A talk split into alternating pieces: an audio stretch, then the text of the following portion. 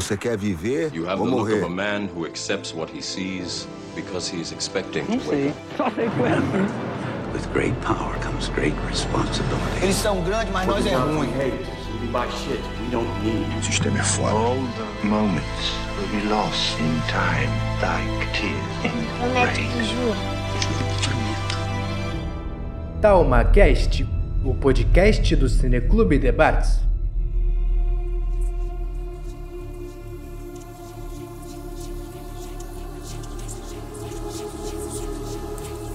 E aí, pessoal, hoje a gente vai gravar um episódio sobre Duna. Meu nome é Vitória, eu sou do curso de Química no IF.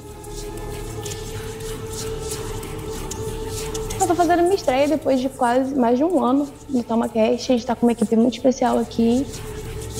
Olá pessoal, meu nome é Gabriel, sou historiador, pesquisador e professor, e quando sobra algum tempo, leitor, e eu acho que a jihad buteriana está mais próximo do que a gente imagina. Oi, gente. Meu nome é José Marcos Freitas, sou professor, historiador e pesquisador e também leitor ávido de ficção científica e terror. E com certeza Duna nos ajuda bastante na luta contra o Capitoloceno. Boa tarde, ouvintes. Eu sou o Thiago, antropólogo, escritor, músico, cultista e professor. E vamos lá. Se Duna é anticolonialista, por que o Messias é estrangeiro?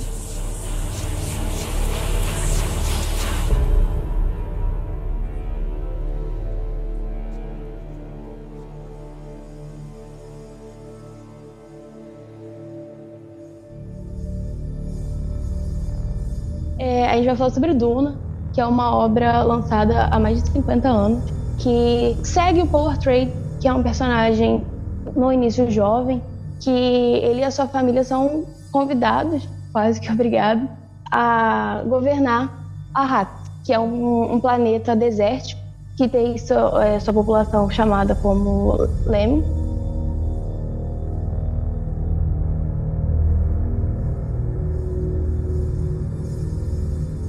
E tem o seu comércio baseado na especiaria, que é muito, muito requisitada por toda a Intergaláctica, por trazer muitos benefícios, tanto como uma longa vida ou visões. Então a gente tem aí uma situação política e religiosa em torno de Arrakis, que é muito debatida durante todo o livro. E para começar a gravação, eu vou começar, acho que um pouco mais leve, e fazer uma pergunta, porque no livro a gente tem o, o Paul começando jovem, como, uma criança de 15 anos, só que no filme a gente tem uma retratação como ele sendo um jovem adulto já. E eu queria saber se vocês acham que isso de alguma forma interfere na obra, se isso atrapalha, se isso ajuda, e por que, que vocês acham que isso aconteceu? Eu já quero levantar aqui e responder. É porque Hollywood tem o Timothy e precisa colocar o Timothy em tudo que é lugar, entendeu? Então pronto, aí colocou o pequeno Timothy, pronto, temos um filme com sucesso. Mas brincadeiras à parte, é, eu acho que realmente foi uma sacada de mídia, né? Precisamos trazer rostos conhecidos para uma obra que ela é conhecida, mas é desconhecida ao mesmo tempo. É, com certeza os colegas vão poder falar muito mais, porque eles tiveram a, a paciência barra saco de ler o livro. Eu não consumi o livro ainda, pretendo um dia, mas apenas consumi adaptações para os filmes. E é muito interessante porque, pelo que eles sempre comentaram, né, pelo que também foi observado do filme, é um filme denso, muitas das vezes, com um discurso mega complexo. E pensando que é uma obra muito cult, dentro da ficção científica, ainda mais pelo Villeneuve também ser reconhecido por trazer a obra, tipo assim, a Hollywood, trazer um pouco de luz a essas obras um pouco mais desconhecidas ou de fato com uma linguagem um pouco mais complicada, precisamos de rostos familiares e rostos conhecidos. Então temos o Aquaman, temos a Zendaya, entendeu? Tipo assim, temos participantes de Euforia que ali para poder melhorar um pouco a situação. Temos o, a família Scargat, né? No caso não, não é o, nenhum dos filhos, mas é o pai, que também faz parte da Marvel. Então, tipo assim, temos o Bill Scargat, temos o Oscar Isaac. Então, tipo assim, precisamos trazer pessoas conhecidas para trazer um pouco mais de rosto. Então, tendo um elenco de qualidade, ajuda, ou, ou assim se espera que o filme já seja um pouco mais bem recepcionado. É, eu acho que a principal tentativa do Villeneuve nesse primeiro momento foi realmente falar: olha, pode ser um filme cabeça, mas temos pessoas conhecidas, temos o Aquaman, temos o Timothy, por que não assistir, sabe? Eu acho que ele entra um pouquinho nessa, nessa imagem de tentar realmente trazer pessoas que não são da época que ou né, do momento que tiveram acesso ao, ao Ebert, né, ao escritor de fato, para de fato trazer uma nova, uma nova galera, uma nova, uma nova parcela da população de fato assistir a obra. E convenhamos, né, a Zendaya, nesse primeiro, a Zendaya, essa primeira parte do filme, só ficou modelando no deserto com, nas visões do Artrades, né? Eu quero realmente agora vê-la nessa segunda parte. Mas acho que o que o Thiago falou faz muito sentido nessa questão de trazer rostos populares para a obra, que para muito e por muito tempo foi considerada uma obra impossível de ser adaptada ou muito difícil de ser adaptada. Então ter essas personalidades, esses rostos conhecidos é bem interessante para atrair novo público e também porque é um filme ali da Warner e eles têm orçamento, eles podem pagar pessoas caras para estar na obra. Mas a questão também da idade, eu acho que entra muito na maneira como determinadas obras de fantasia são adaptadas atualmente. Porque se a gente pensa, a gente está falando de uma obra da década de 70, 80, e essas obras de ficção e fantasia desse período geralmente trazem um, um, personagens mais jovens, é, tanto por uma referência do, da cosmovisão da obra, né? então nós temos obras que às vezes se passam em, em períodos medievais, ou no caso de Duna, um futuro medieval, onde essa ideia da idade, né, o que, o que é o jovem, o que é a infância, pode ser muito diferente da nossa percepção atual, né? Então, o, o, o Paul Atreides na obra ter 15 anos não necessariamente é a mesma referência de um jovem de 15 anos da nossa sociedade, né? É um processo de amadurecimento muito mais é, avançado e diferente para gente. Mas também entra no contexto do que foi é, o Thiago comentou aqui no chat, né? Da Alexandre Grande, né?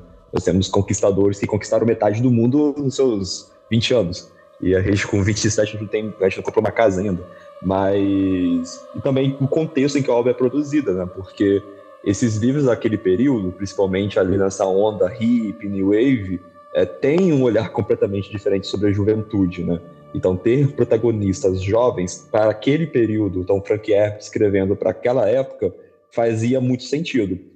E hoje, nossa sensibilidade em relação à juventude, e até mesmo o que a juventude pode ou não fazer, e como isso pode ser representado, é, é polêmico, né? é um debate. Então, por exemplo, tem uma outra obra que é adaptada recentemente, que é Game of Thrones, onde na obra original os personagens são extremamente jovens e que vivenciam situações extremamente complicadas e adultas.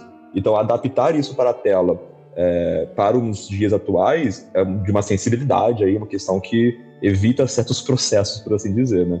Então, é muito importante também levar em consideração o contexto que a obra é produzida e qualquer sensibilidade daquela cultura naquele período para entender um protagonista mais jovem ou não.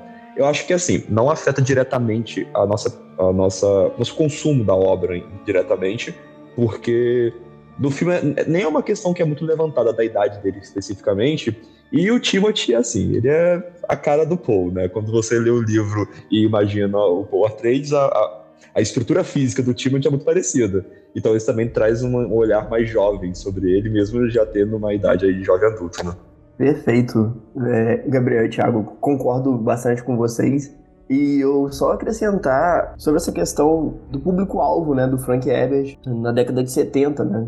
Ser um público jovem, então a idade é muito importante, até porque quem consumia ficção científica né, naquele momento é uma galera também é, mais jovem voltada ao pulp, né?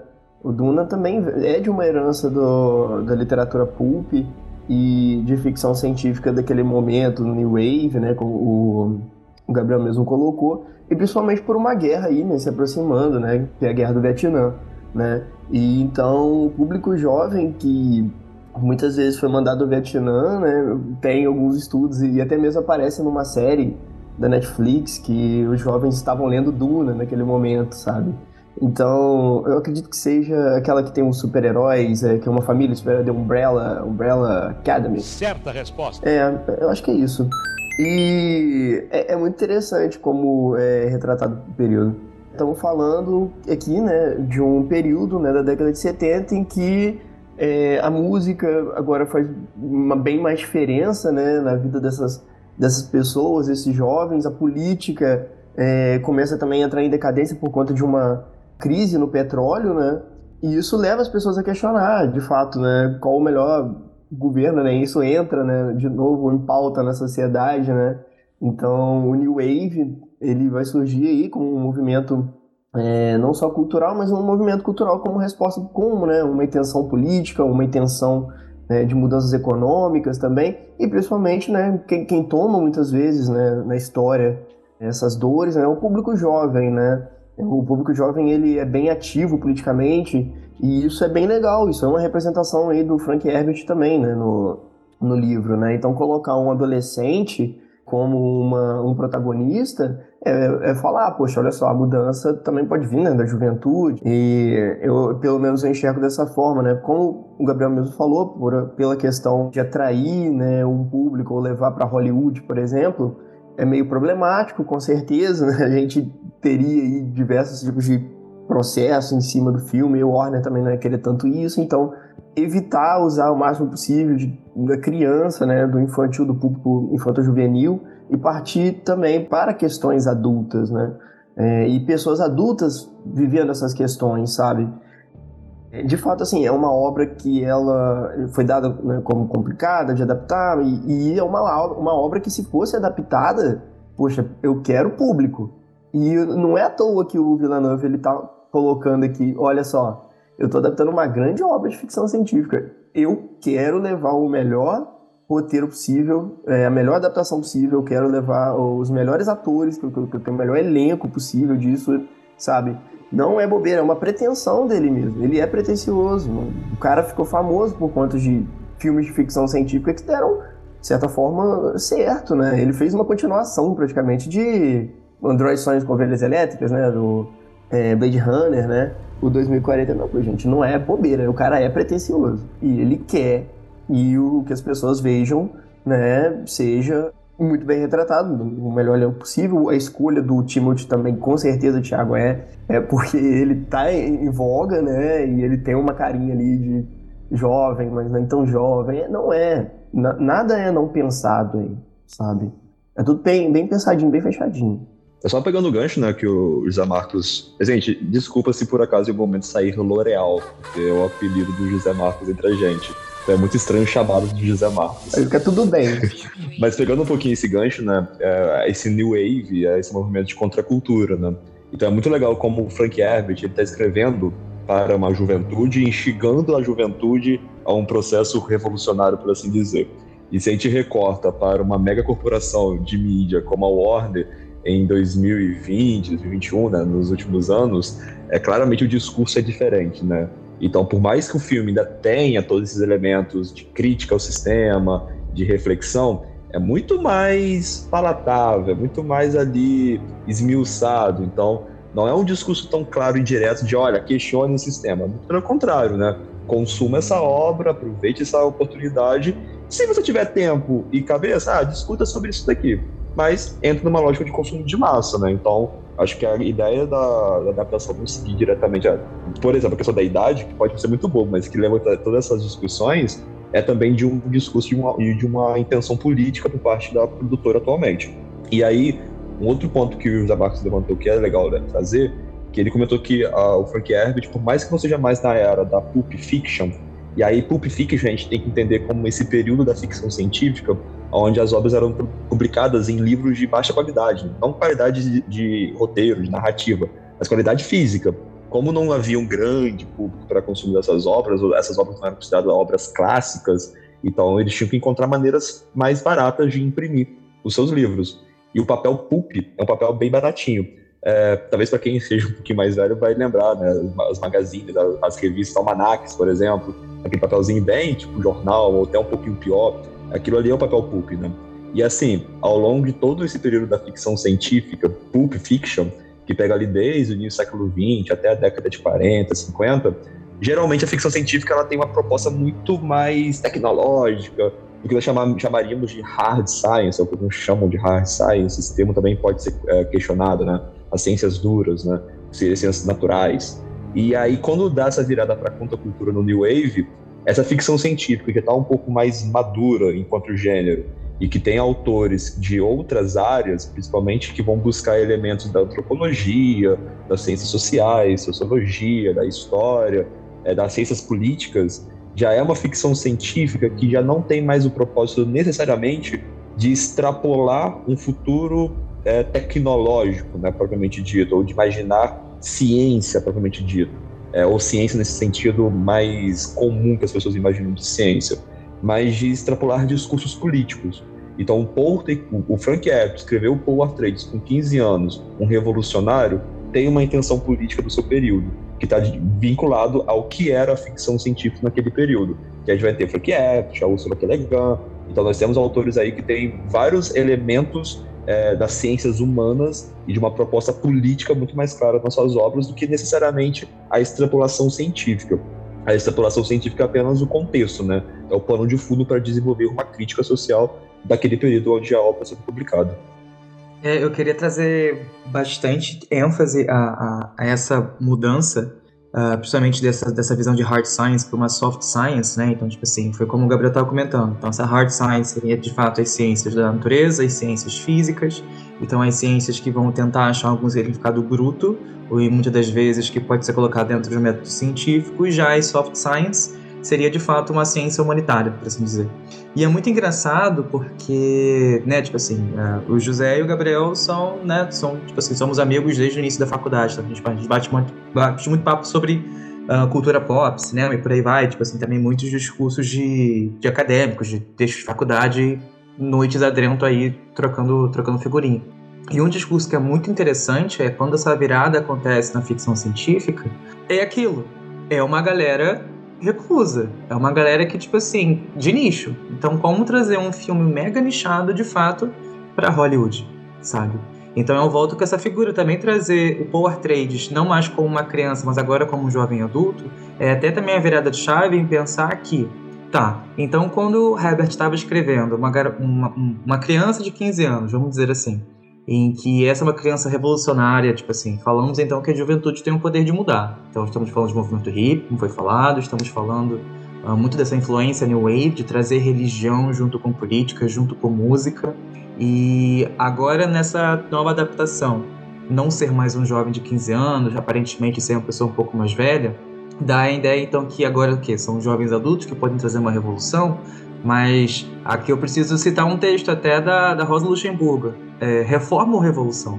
Porque vamos lá, estamos dentro de um sistema capitalista e que claramente não quer fazer uma revolução. Ponto. Não faz bem para o sistema, ainda mais não faz bem para Hollywood ter uma revolução. Então já fazer uma reforma.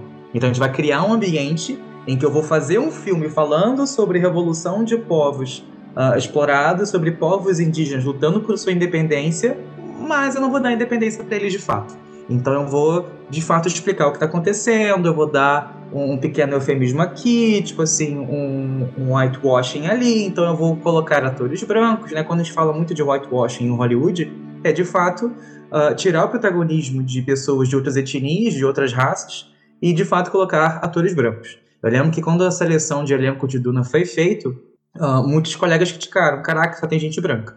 E eu falei, mas galera, Hollywood atualmente está passando por um processo de modificação, mas atualmente, agora, né, a gente consegue ver de fato pessoas que não são brancas. E historicamente sempre foi. Ponto.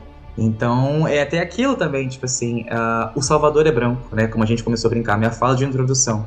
A literatura que o Herbert começa a escrever, muitos associam a, de fato, um anti-imperialismo. E eu tendo a concordar em muitos momentos. Eu não tive acesso a, ao livro, mas pegando um pouco do que, o li, do que o filme quer dizer, de fato, a falta de uma juventude querendo fazer uma revolução. Então, como trazer de fato uma revolução sendo trazida a Hollywood? Como que Hollywood pode se apropriar disso? E como de fato a indústria do cinema maior pode utilizar a ficção científica a seu favor? Porque vamos lá, uh, eu lembro que eu já estava atuando como professor na época que Duna saiu, eu falei muito de um dos meus alunos. E eles falaram, ah, Thiago, é Star Wars. Aí eu falei, não, ao contrário. Tipo assim, Star Wars é Duna. Sabe? Tipo assim, Star Wars foi pensado, foi uh, a fonte, tipo assim, foi, foi a consequência do que Duna foi. Então Duna foi a causa, Star Wars foi a consequência. E o próprio o próprio criador falou, cara, é Duna. Assim, eu me baseei, eu li, eu fiz, eu refiz e se a gente também pensar em Star Wars, tipo assim, é uma juventude dando esperança contra o Império Opressor, contra o Império Fascista e por aí vai. Então, Uh, dentro das epopeias galácticas, ou até, né, porque eu não vou considerar Star Wars como ficção científica, eu realmente vou colocar como uma Space Oddity, como uma grande aventura, porque para mim é um filme de aventura, é, é, pensar, então essa juventude vai ser revolucionária ou não vai ser? Mas ainda assim, tipo assim, como trazer uma ideia de revolução? Porque, de fato, o que é revolução, sabe? E é, é, um texto muito maneiro, um texto sociológico realmente da Rosa Luxemburgo, em que ela fazia parte do movimento sindicalista é, revolucionário na Alemanha. Ela era é, marxista à época, e ela de fato se pergunta, tipo assim, dentro do sindicato alemão, muitos falavam, não, tem que fazer reforma, não, tem que fazer revolução. Ela pergunta, então, mas galera, o que, é uma coisa e o que, é outra? Porque se a gente está falando de revolução, a gente vai mudar todo um sistema vigente. Como que isso vai ser feito? Então, se estamos falando do Power Trade fazer uma revolução, como que ele vai acabar com a dinastia do Império, como que ele vai acabar com a própria casa Artrades, porque ele está fazendo uma revolução. Ele também está colocando fim à própria dinastia dele, ele também está indo contra a família Harkonnen e todas as outras instituições de, de poder e instituições de cultura da galáxia. Como que ele vai poder de fato fazer isso, sabe? Então, ao meu ver, em relação ao filme, é muito mais uma ideia de reforma. Então a gente muda aqui, a gente muda ali, a gente começa a caminhar do que a gente pode mudar, do que a gente pode uh, de fato mudar aos pouquinhos. E vamos lá, Hollywood faz isso, né? Estamos falando de uma indústria cultural também. Então, por exemplo, se o time de Chalamet foi escalado para fazer esse filme, foi porque ele fez uma pequena reforma em Hollywood. Porque ele foi colocado como um ator B, aos poucos ele foi crescendo, foi percebendo como um possível ator interessante. Opa, olha, olha onde está. A própria Zendaya é um ótimo exemplo. Ela começou como atriz da Disney. Não se esqueçam disso. A Ariana Grande começou como atriz da Disney. Tipo assim, a Miley Cyrus começou como atriz da Disney. E cada um tomou um rumo completamente diferente. Então, tipo assim, até que ponto a mídia está preparada para de fato trazer uma obra falando sobre reforma? E aqui eu coloco reforma como? Vamos fazer uma pequena modificação nesse sistema de política, nesse pequeno sistema de poder. A gente muda algumas estruturas aqui, mas no final do dia ainda temos a mesma coisa. E eu não quero dar muitos spoilers sobre o que a gente vai tratar no podcast nesse episódio em si, mas talvez a única organização dentro do filme que queira fazer algum tipo de revolução sejam as Bene Eu sempre confundo. As Bene Gesserit, Gesserit, eu sempre falar errado isso errado. Mas são essa irmandade feita por mulheres que quer fazer uma revolução. Ponto. Então, tipo assim, ah, Thiago, é uma revolução como? A gente vai comentar ainda, mas de fato, se existe algum tipo de revolução, ao meu ver, grande no, na obra do Herbert, bem, dos filmes até agora, é a tentativa de revolução genética que elas estão fazendo. E aqui eu ainda trago muito o comentário do Gabriel e do José. Precisamos lembrar que uh, as Bene Gesserit são uma instituição religiosa, cultural, política, em que a grande sacada delas é, de fato, decidir, tipo assim, quem vai casar com quem. Que elas vão modificar geneticamente, escolher geneticamente quem pode procriar quem não pode, e por aí vai. E a, é, o, grande trama da, da, da, da, primeira adaptação de Duna, né? De Duna, o primeiro, é que o Paul Trade não era para ter existido. Ponto. Não era para ter acontecido. Era para ter sido abortado. Era para ter sido uma mulher, tipo assim, era para ter sido uma outra coisa. Uh, e isso tem uma pro grande problemática no sistema das Bene Gesserit, que elas falam, caraca, temos um problema aqui. Então elas tentaram fazer uma, uma revolução de fato, até que algo errado acontece, e é quando de fato a gente é apresentado ao Paul, a gente é apresentado ao filme que é Duna. Mas ainda assim, eu queria trazer uma, uma pequena relevância, que eu tava dando uma lida. E é legal porque quando eu tava assistindo o filme, não me veio essa sacada. Mas é, é até levanto pra mesa. Pessoal, vocês se lembram qual é o nome do Paul? O nome do pai do Paul? O Duque? Leto. Leto. Duque Leto. Exato. Aí eu fui olhar, pô, Leto é um nome familiar. Aí eu coloquei, Leto. Aí a primeira coisa que aparece, Jared Leto. Não, não é Count Morris, não vai ser o Coringa. Depois vai vir Leto Artrades. Eu falei, nossa, que legal. Depois no Google, Deus grego Leto. Eu falei, nossa, é verdade, peraí, é uma divindade grega. Foi quando fui dar uma olhada. E o Leto, né, teria uma versão que seria uma mulher ou seria uma versão masculina, mas na versão masculina em si, é um deus que simboliza o amanhecer. Então, preparados para explodir a cabeça? Aquela pessoa que vai trazer o amanhecer é o pai do Messias. De um Messias que não deveria ter vindo.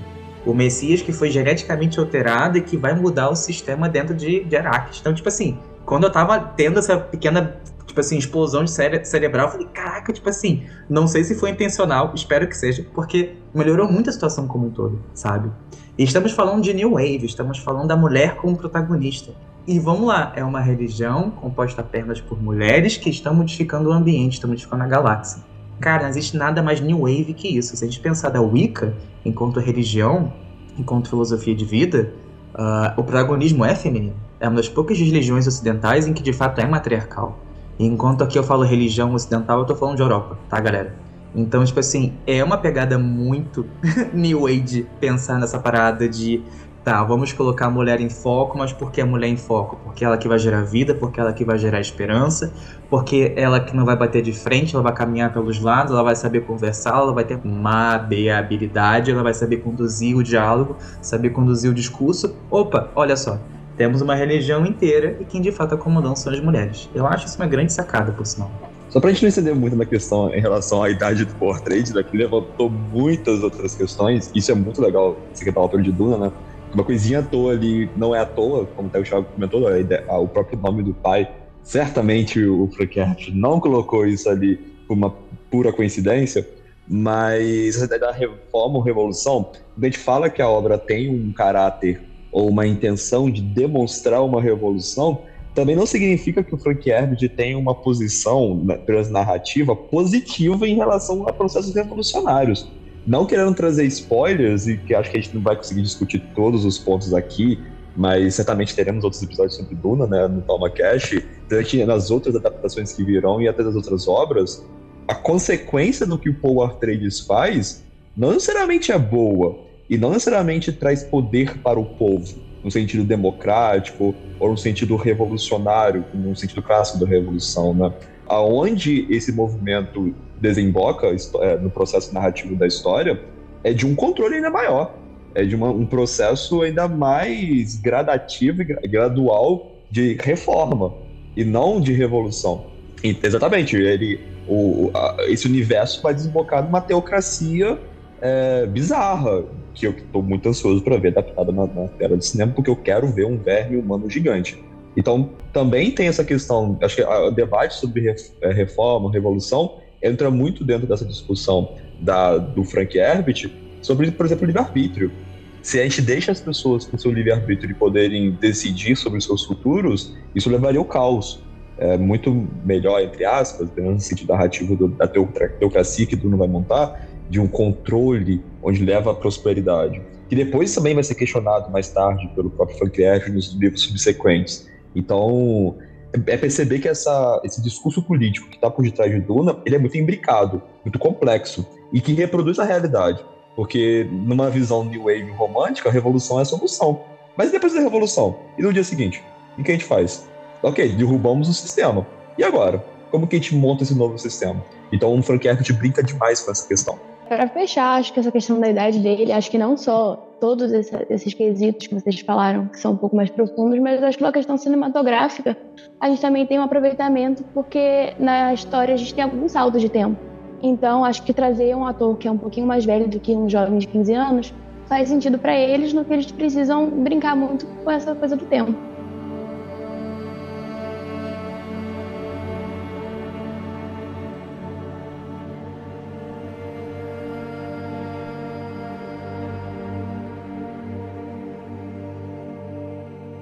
Mas vocês falaram sobre como Duna é uma obra-mãe de várias ficções científicas, não só ficções científicas, mas de várias obras no geral.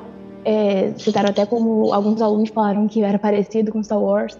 Vocês acham que agora você ter um filme lançado depois de tanto tempo, que a gente tem uma obra de 65, se eu não me engano, ela acaba, tipo, parecendo mais uma cópia do, de Star Wars, de Harry Potter, de várias outras obras, do que uma coisa original? Ou vocês acham que Duna, mesmo assim, ela consegue se sobressair originalmente no cinematográfico? É, a gente deu sorte por ser o Denis Villeneuve, porque acho que se fosse qualquer outro diretor, assim, pensando nesses clássicos aí que nós temos de adaptações de sci-fi ou fantasia, talvez cairia na mesmice. Se fosse o J.J. Abrams, assim, não fazendo uma crítica a ele, eu gosto bastante. Ainda mais porque o J.J. Abrams estava envolvido em Star Wars. Então, se fosse ele fazendo a adaptação, poderia cair muito nessa questão de, nossa, parece muito o que nós já vimos. É, e acho que por Denis Villeneuve ter essa visão de produção cinematográfica, que tem uma assinatura muito própria dele, eu acho que isso traz Duna para uma distinção. Ainda mais, assim, a gente não podemos ter certeza do que vai vir a seguir, mas levando em consideração essa primeira, essa primeira adaptação, essa primeira parte do primeiro livro, acho que o grande diferencial é trazer mais densamente a discussão política sociológica, religiosa e até ecológica em algum nível. Então, coisa que Star Wars pincelava. Não que o George Lucas não quisesse, ele até tentou fazer isso na trilogia, na segunda trilogia, né, que é os primeiros episódios. E os fãs não receberam isso muito bem, nunca recebem isso muito bem. Todas as vezes onde o Star Wars tenta trazer uma questão mais, uma seriedade, mais bem colocada na obra e não tanto nas entrelinhas, há uma certa reação por parte de um público alvo do Star Wars. E aqui, gente, a gente tem que deixar muito claro, infelizmente, quando a gente fala da questão de um público nerd, a gente está falando de um público que majoritariamente é masculino, hétero, branco e conservador. Então, receber questões políticas, às vezes, para esse grupo é muito reacionário. Então, acho que Duna, ela, o filme, a adaptação, consegue extrapolar um pouquinho isso, justamente por bater na tecla da seriedade, entre aspas, da questão política, da questão social, trazer essa complexidade.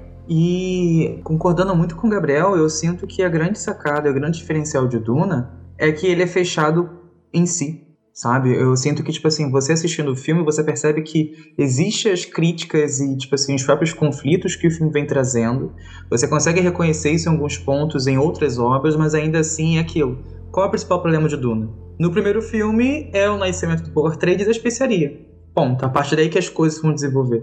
Uh, se a gente comparar com outras obras, o primeiro conflito ele vai virar uma, uma parada gigantesca que acaba se perdendo sua própria história. Enquanto o Duna, o primeiro livro, é um pouquinho mais fechado, claro, deixa algumas pontas soltas aqui e ali, mas ainda assim ele tenta ter uma ideia de início, meio e fim.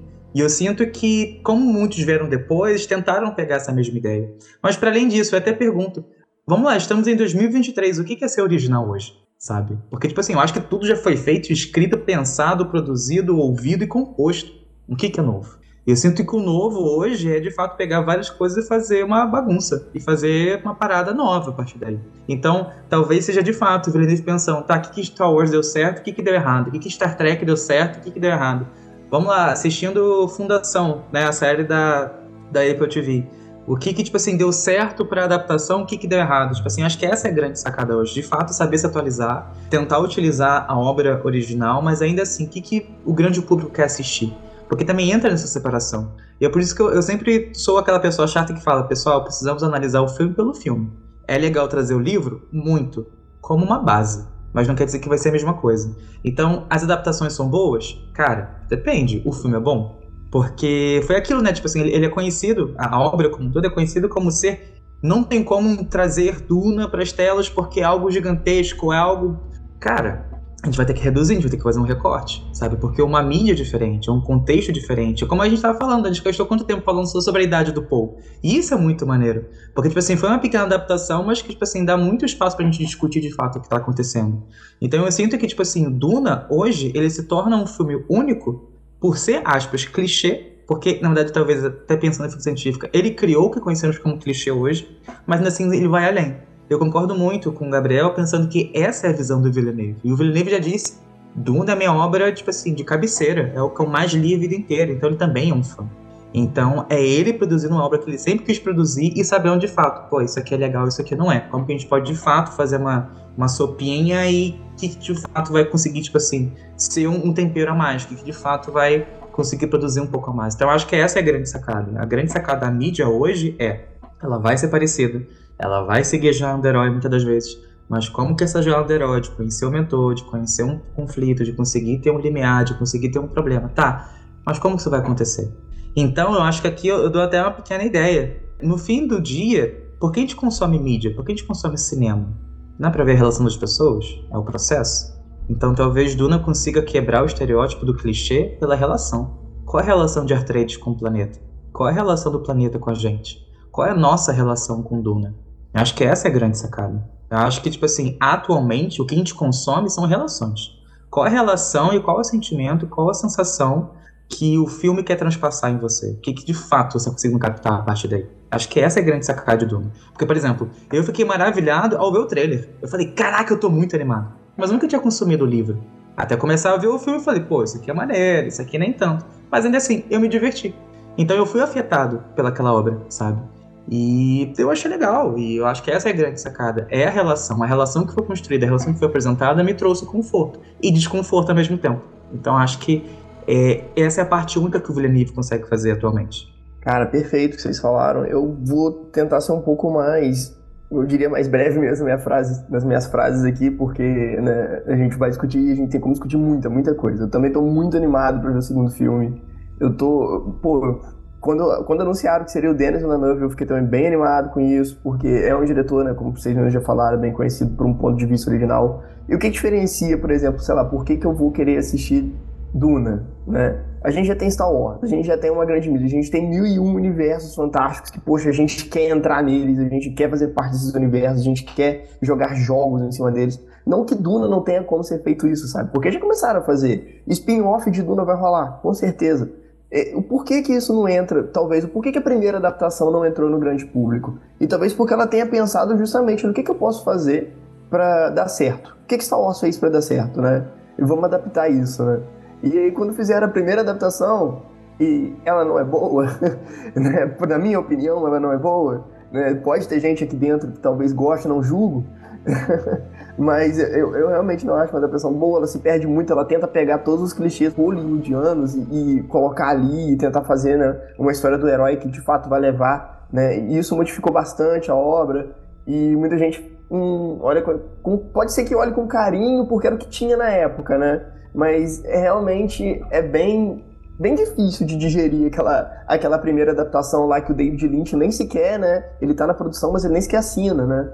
E, e poxa, né? É, as questões que Star Wars busca, que colocou né, ali Star Wars no, numa, numa escala alta, né, como produção de fantasia, e talvez tem gente que considera, vai considerar ficção científica, mas na minha, no ponto de vista também não é, né? A gente pode discutir isso em outros momentos.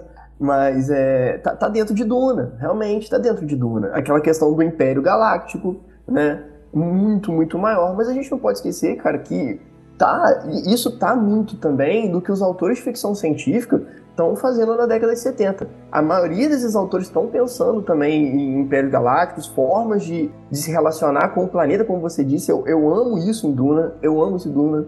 Eu acho perfeito, como você colocou essa colocação agora, Thiago, que um ponto de vista aí de Duna, né? Essa originalidade de Duna, não que seja algo original e tal, porque tá permeando também, tá tá entre aí os autores de ficção científica da década de 70, né?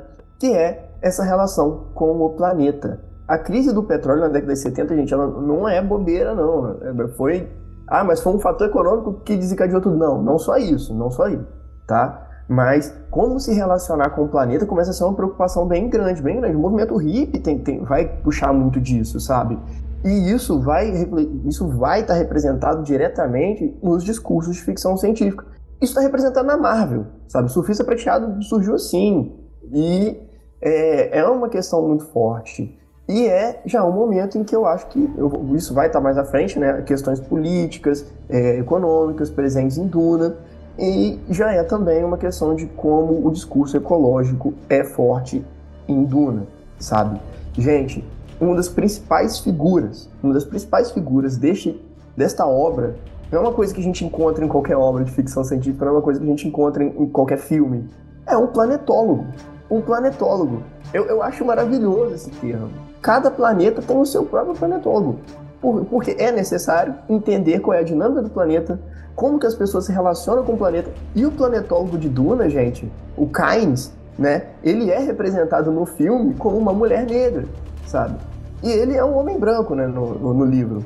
E isso com certeza, eu não. Desculpa, eu, eu não sabia disso, mas eu não sei como o público reagiu a isso de fato, mas com certeza deve ter gente que reclamou. Ah, sempre tem, né?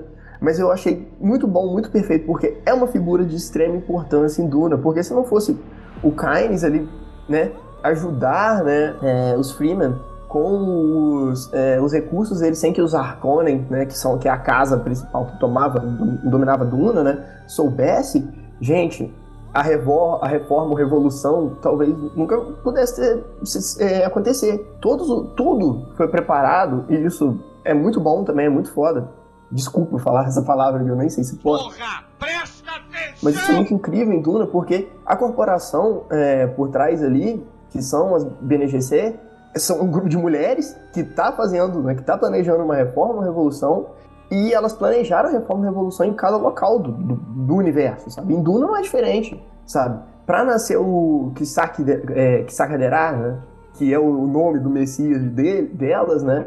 É, muita coisa foi pensada, né? Então, são mulheres planejando As mulheres têm muita força né, no, nesse, nessa obra. O Paul mesmo, assim, eu vou confessar que lendo o livro, né, a história do Paul é atrativa e tal, mas saber o que está por trás, os planejamentos da BNGCE, os planejamentos da Lady Jéssica, que é uma figura também, assim, poxa, tão forte em Duna. A Shani, né, que é uma...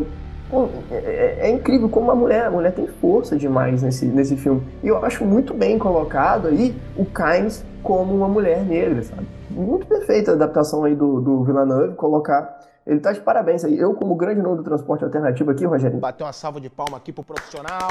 Confirmo. Perfeito isso daí.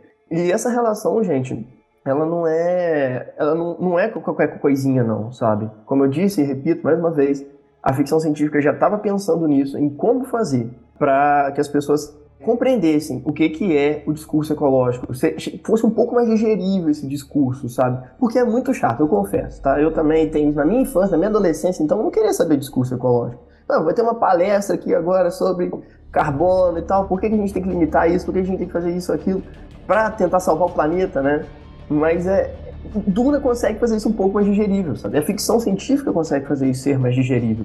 E é muito difícil você pensar numa maneira de fazer isso ser digerível e não falar do fim de um planeta.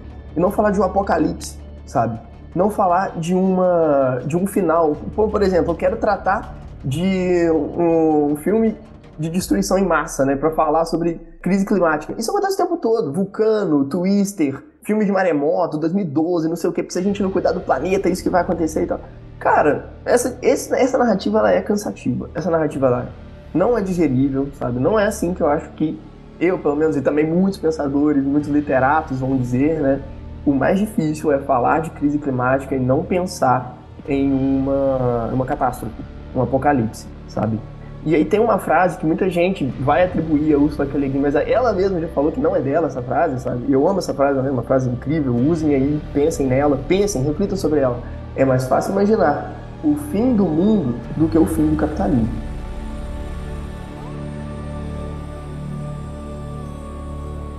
Assim, o Zé Marco finalizou com uma frase hiper filosófica que dá uma outra discussão enorme, inclusive em relação a Duna, né? Porque Será que depois disso tudo é, acabou de fato aquele sistema, aquela estrutura da intergaláctica é, e todas as regras que existiam ali, né? Então, é, pegando esse gancho que o Zé Marco perguntou da ecologia e também levando em consideração como as ficções científicas se transformam e como o Duna traz uma, uma novidade em relação a isso, não só ela, mas naquele contexto ali tem outras obras tratando disso, se a gente pega o, a, a, grande literatura imediatamente anterior ao Frank Herbert, a Ursula K. Le Guin, é, por exemplo, o Asimov, né, que é o período um pouquinho anterior ali, a perspectiva asimoviana de conquistar o universo na questão ecológica é muito mais pessimista. Porque dentro de Fundação, por exemplo, ele vai falar constantemente em como a humanidade chega em um planeta e padroniza o planeta em relação às condições de vida da Terra sem levar em consideração a ecologia originária ou a diversidade ecológica de cada um dos planetas. Então, o ser humano é quase um gafanhoto, né? Chega lá, consome tudo e, se possível, deixa aquilo ali o mais agradável possível para o ser humano. Já em Duna, não, né? Claro que em Arrax tem uma questão ali, não quero entrar com spoiler, de por que o planetólogo não consegue, né, ou não teria o interesse de transformar o planeta em um lugar mais facilmente habitável. Tem uma questão muito importante que envolve a questão política e religiosa ali dos Freeman. Mas isso aí eu não vou entrar em spoiler porque é, é realmente um plot twist muito legal. Mas eu acho muito legal como que Duna transforma, né? Começa a levar em consideração de, do impacto humano mesmo na natureza e qual é o nosso papel nisso tudo. Ainda na pergunta sobre se Duna conseguiria ser original, nem que a, a, o que o Thiago comentou, né? Às vezes não precisa necessariamente ser original. Mas tem um elemento de originalidade em Duna que Star Wars não tem, Star Trek não tem, e que outras obras tradicionais de ficção científica não tem, é que Duna não tem robô. E aí eu acho essencial, porque, inclusive está correlacionado à minha frase lá de início, né? Eu acho que a jihad bruteriana está chegando. E aí a jihad bruteriana é um marco fundamental do universo, né? desse, desse, desse cosmos que o Frank Herbert criou, porque Duna não tem tecnologia no sentido de é, inteligência artificial ou elementos tecnológicos do dia a dia, como a gente costuma imaginar quando a gente extrapola os futuros muito distantes, né? imaginando carros voadores, robôs, etc. A vida em Duna é muito mais analógica. E é proposital ser analógica pelo contexto em que a obra, em contexto que a narrativa foi construída, porque eles sofreram todas as consequências em relação a tecnologias hiper avançadas, no sentido deles questionarem se eles não estariam perdendo a sua própria humanidade dentro dessa questão. Então, eu acho que isso já deixou bem claro né, na primeira adaptação. O Denis vai adaptar essa abordagem da jihad luteriana.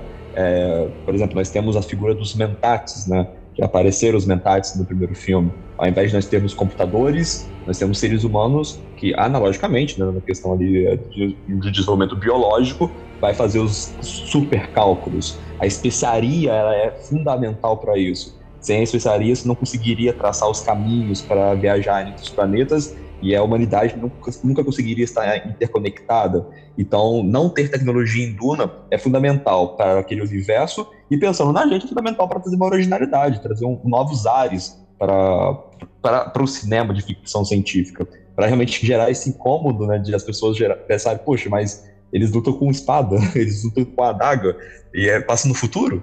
Mas é isso, o futuro, a gente tem que romper essa lógica de que o futuro é um caminho linear de sempre estarmos superando tecnologicamente nossos, nossas questões anteriores, né? Nem sempre, a gente vai e volta. E a questão tecnológica, eu vejo muito como central para isso, porque em alguma medida talvez já é uma discussão que estamos vivenciando hoje.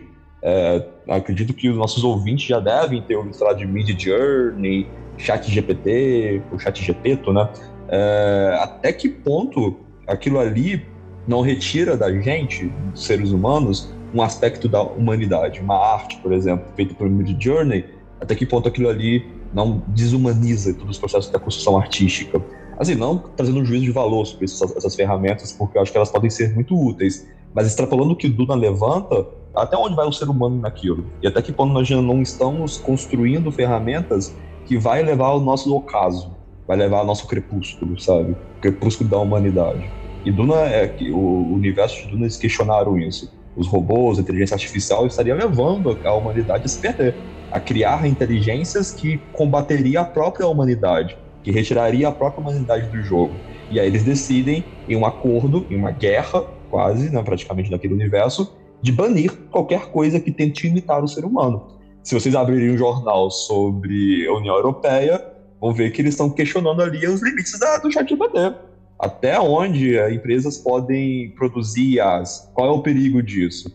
Então, em algum nível, a gente já está vivenciando um aspecto que aí, não querendo entrar na questão de que Frank Herbert foi profeta, porque eu questiono muito essa ideia de que ficção científicas são profecias. Não são. Elas são escritas a partir dos elementos que já existem no, no seu contexto de vida do aquele autor.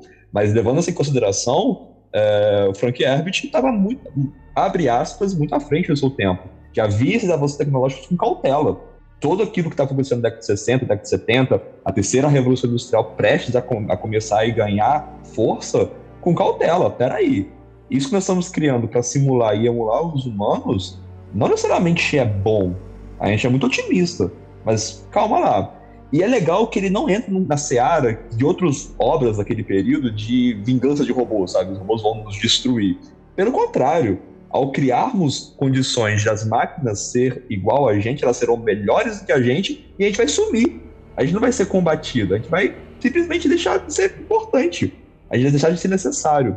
Então ele levanta muito isso. E hoje em dia, pensa com a gente, é, quando a gente era. Aqui a gente vai denunciar um pouquinho a idade, tá bom, pessoal? Quando a gente era adolescente, lá na época do Orkut, por exemplo, todo mundo era muito otimista com as redes sociais. Poxa, vai revolucionar a maneira da gente se comunicar, caramba, é uma mudança de paradigma, é disruptivo, o MSN, Orkut, essas redes de mensagens instantâneas. Che corta para 2016, 2020, 2022, é... será que a rede social é tudo isso? Quais são os perigos da gente estar colocando todas as comunicações dentro desses meios digitais? Já existe movimento de pessoas mais jovens não querer ter rede social, voltar para uma questão anterior, de relacionamentos anteriores, né?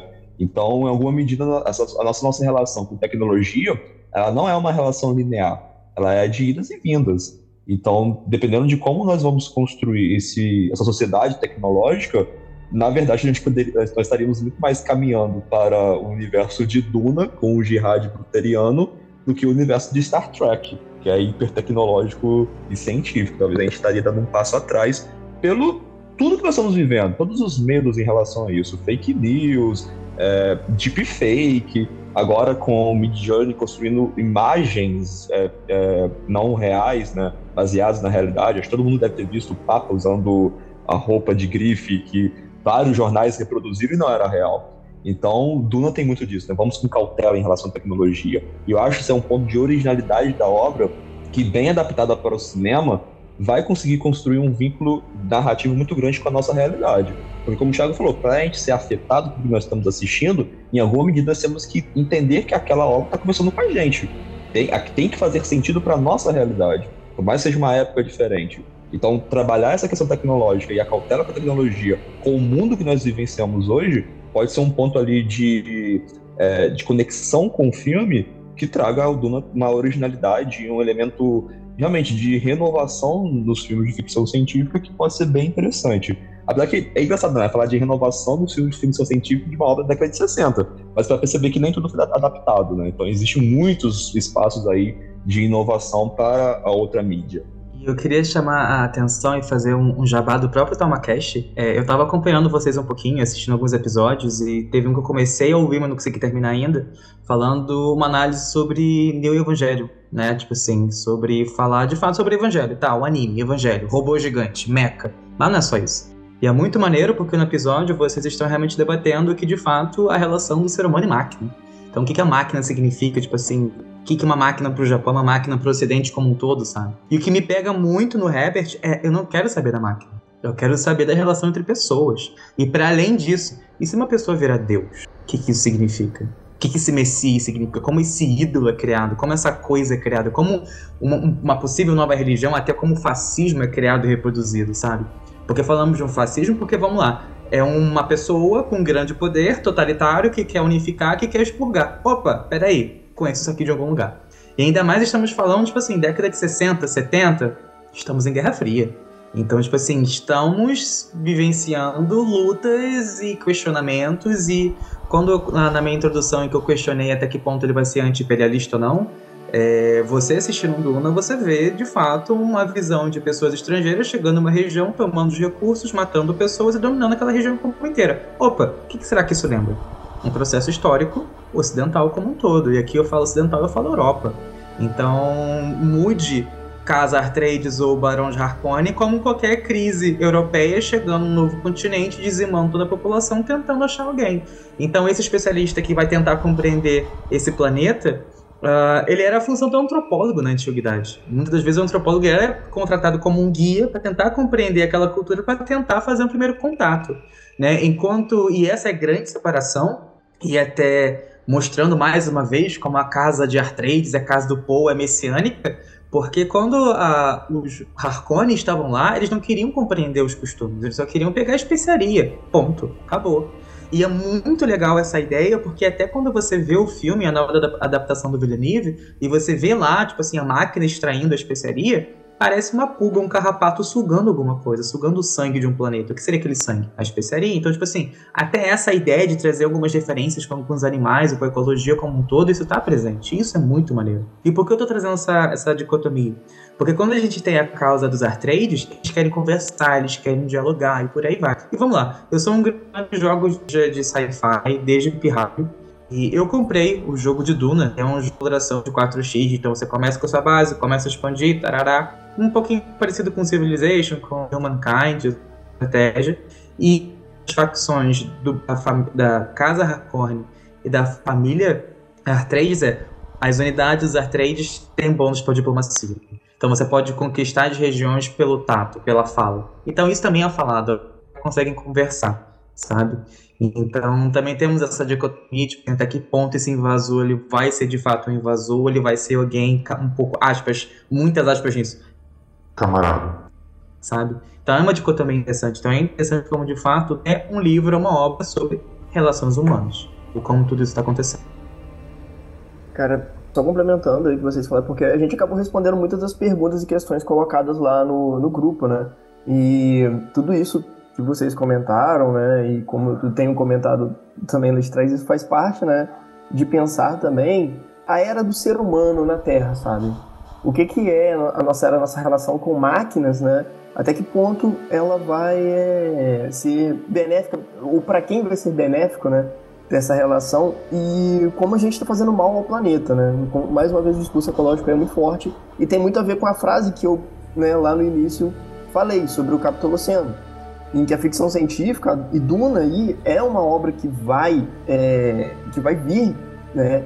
Contra o, o, o Capitoloceno. O Capitoloceno, gente, ou então Antropoceno, ele é um conceito que vem sendo, vem sendo desde a da década de 80, 90, mais ou menos, muito utilizado é, no campo acadêmico e também na literatura para pensar aí a, a era do ser humano na Terra, sabe? Quando o ser humano, nós, os é, Homo sapiens, começamos a, a dominar a Terra e, e, no sentido de com máquinas e tecnologia e cada vez mais olhando para uma se afastando mesmo das relações não só humanas, não, sabe, mas também com os outros seres que aqui habitam. Então, Tuna, como, como tu falou, Thiago, que tem aí essa relação com os animais, né? O Frank Herbert, isso é uma sacada muito maneira dele, da relação humana com os animais. Como os seres humanos olham para os animais e eles conseguem reproduzir esses comportamentos dos animais e fazerem máquinas né, que se aproximam disso e que ajudam, que beneficiam o ser humano, sabe? E isso vem da nossa relação com o planeta no todo, sabe? Então, os Freeman, eles aprenderam a se relacionar com o Arrax. E, já pegando um gancho de uma outra pergunta, do vocabulário próprio né, de Duna, Arrax, gente, é descaradamente aí Iraque, tá? É Iraque mesmo, mais uma vez, vindo da crise do petróleo, dos Estados Unidos olhando para países, né, que tem uma grande reserva de petróleo, né?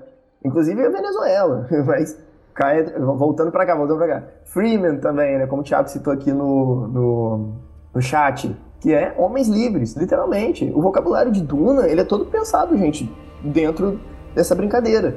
E o Frank Herbert, ao pensar, né, por exemplo, os trajes estiladores, né, que são os trajes dos, é, dos Freeman e tal, eles são pensados, gente, no, na orelhinha. E isso o, o Denis Villeneuve ele consegue pegar e, e, colocar no filme de uma maneira assim, poxa, sensacional. Porque ele, ele tem uma cena só para mostrar a orelhinha do, do ratinho, que eu esqueci o nome, é como eles chamam o Puma 3. Muad'Dib. Muad'Dib. O Muad'Dib é o ratinho da do, do, deserto de Duna. E ele, com as orelhinhas dele, ele consegue captar todas as partículas de suor, de líquido que saem do corpo dele que, que vão justamente se aglomerar na, na orelhinha dele e ele consegue pegar aquilo e beber. E consegue se alimentar mais uma vez, consegue né, se hidratar mais uma vez, sabe? E os seres humanos observam isso, os Freeman é, observam isso. Eles têm uma relação muito próxima com o planeta, com os animais e principalmente com o grande criador, que é o verme da areia. Shai Hulud. Exatamente. Gente, isso é maravilhoso, gente, em Duna, sabe? Essa é uma originalidade de Duna. Tem outros livros, tá, da década de 60 e 70, coisas parecidas. Tem um livro da Ursula K. Le Guin, da Ursula Guin, ou Guin, enfim, Floresta é o nome do, do planeta. Recomendo muito vocês é, buscarem esse livro, principalmente se vocês gostam de Duna, se vocês gostarem de Duna, ou então se vocês gostarem de assistir Avatar, sabe? Porque Avatar, gente, bebeu muito em Duna e bebeu muito nesse livro da Ursula. Le Guin, tá? Em que chega o, o, ser humano num planeta e ele acaba, né, com a relação desses seres que lá vivem com o planeta. E isso também é uma forma de pensar uma narrativa sem necessariamente ter um apocalipse, sem necessariamente ter uma grande destruição em massa. E pensar em ecologia, é uma narrativa que pensa em ecologia, traz um discurso ecológico e não precisa necessariamente falar de um apocalipse. Eu só quero complementar aqui a minha frase quanto à questão do capitoloceno, quanto a esse conceito, né? Nós temos então filósofos muito importantes hoje, gente, que vão estar tá pensando no capitoloceno, no antropoceno e como lutar, né, de certa forma, contra ele. E eu acredito que a ficção científica ela seja um instrumento de luta contra o capitoloceno, contra essa era do ser humano dominando a Terra, porque a gente tem que perceber em algum momento que a gente está fazendo muito mal ao planeta. Como esse discurso ecológico pode ser conscientizado? Como a gente pode conscientizar as pessoas desse discurso ecológico, sabe? Como? A ficção científica é uma resposta, tá? E galera, isso é uma, uma parada muito maneira, porque narrativas, né, elas permeiam, né, elas perpassam, né, gerações, ideias e elas determinam comportamentos, sim, tá? Não é que até hoje a gente acredita numa história, né, de um camarada que andou no deserto por 40 dias e, né, enfim. É, narrativas são importantes por conta disso. Elas fazem estruturas serem modificadas. As pessoas acreditam em histórias. E esses filósofos do Capitoloceno, né, eles têm pensado em outras formas também de combate ao Capitoloceno. Por exemplo, o, a gente tem que se atentar muito também à questão indígena na, da gente, do, principalmente do Brasil. Nós temos filósofos como Ailton Krenak, eu vou, não vou lembrar o nome, não vou saber dizer o nome de alguns outros filósofos Yanomami aí, mas eles estão aí refletindo e pensando nisso há muito tempo. Esses dias eu estava lendo, galera, uma, um artigo é, sobre a representação do metal para civilizações é, indígenas aqui no, no, no, Brasil, sabe? E só foi modificado, sempre foi visto, o metal sempre foi visto dentro da mitologia, de mitologias é, é, Yanomami e outras do, no Brasil como algo muito, muito perigoso. Muito perigoso, sabe? O medo do metal é algo muito é, presente nessas, nessas mitologias. E ele só começa a se modificar né, dentro da mitologia desses povos é, quando a vacinação começa a adentrar esses povos, quando a vacina, né, que entra com metal em tua pele para te salvar, sabe? Ela é, começa a aparecer é, nessas narrativas e começa a mudar a visão do metal. E entre outras questões, eu queria complementar aqui só com o Avatar, para finalizar minha frase, né? Que Avatar, né? O James Cameron, ele vai, é o James Cameron mesmo, né? Que eu sempre confundo, né? O, o, o diretor de Avatar, mas enfim, o James Cameron acaba pegando muito dessas questões, né, que vai ter em Duna, que ele vai olhar para essa relação, né, do, do ser humano com o meio ambiente, relação do ser humano com o planeta, né, e ele consegue colocar isso muito bem em Avatar, eu acho que Avatar consegue captar isso direitinho também, bonitinho, mas como mais uma vez não é o discurso original, né, gente? Não, ele também tá bebendo em Duna, ele tá bebendo também na Ursula K. Ele tá bebendo principalmente nos filósofos indígenas, não é coisa simples não. E acabam tornando isso uma narrativa hollywoodiana, para vender mais. Não que isso vá conscientizar as pessoas, tá? Porque é muito complicado falar de popular, né? algo popular, algo que vai ao povo, e se de fato modifica mesmo, se histórias e narrativas conseguem modificar comportamentos, sabe? Mas conseguem. Como fazer isso é uma outra questão narrativa. Só para não me alongar muito, porque acho que nós já estouramos o tempo, né, Maria Vitória? Mas a questão que o Laurel levantou da narrativa também é ter muito cuidado a gente então entender que o autor, né, no caso Frank Herbert, o Bernas Velani, ele tem um poder absoluto sobre as mentes das pessoas, né? É, acho que a ficção científica ela pode ser um caminho para levar essas discussões ao público, mas se não houver outros mecanismos, é, e aí a gente pode entrar questão né, sala de aula, a própria mídia informativa, a maneira como as redes sociais tratam desses assuntos, se não houverem outros mecanismos para realmente explorar essa discussão para o caminho que é desejado ou esperado, essas narrativas elas podem ser facilmente deturpadas, né, ou reinterpretadas, não diria deturpadas, né, porque a gente tem a ideia de que as narrativas são livres para serem reconstruídas, né, o autor jogou a ideia, no momento que o autor pariu aquela história, qualquer coisa pode acontecer com ela, mas ter também cuidado de que essas narrativas podem ser reconstruídas e atender a interesses de outros públicos que, assim, pode ser completamente diferente dos interesses iniciais. Então, na própria época em que o Duna foi lançado, existiu um movimento, por exemplo, do MAGA, né, que é o Make America Great Again, esse movimento que nasce com o Trump em 2016, que se identificavam com Paul Atreides e se identificavam com os Freeman. Sendo que se a gente pega nossa posição política, que a gente está levantando aqui nessa, nesse podcast, é, que tem, é atravessado por uma ideologia, por uma visão de mundo, os Freeman seriam o oposto do que é o imperialismo americano representado por qualquer que seja o político que seja à frente da Casa Branca. Então, existe esse processo onde as narrativas são reinterpretadas e podem entender a outros interesses. Todo mundo já deve ter visto gente que gosta de Star Wars defendendo governos autoritários e se acha super ali identificado com, com os rebeldes. É, gente que lê Harry Potter não consegue fazer a conexão de que a J.K. Rowling, por mais problemática que a autora seja, está falando sobre fascismo.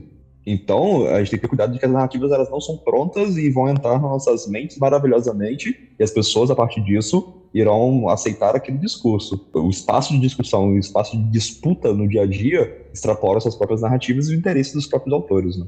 Perfeito, Gabriel. Só complementar, né? De fato, a interpretação, galera, é algo assim, né, que vem de cada um e como cada um vai, né, consumir isso e digerir e depois, né, se apropriar, né, eu acredito que seja o melhor termo aí, né, é, dessa narrativa, do, do, discurso em si, é, é, de cada pessoa, tá? Não, não tem como a gente dizer que tal coisa é isso de fato, sabe?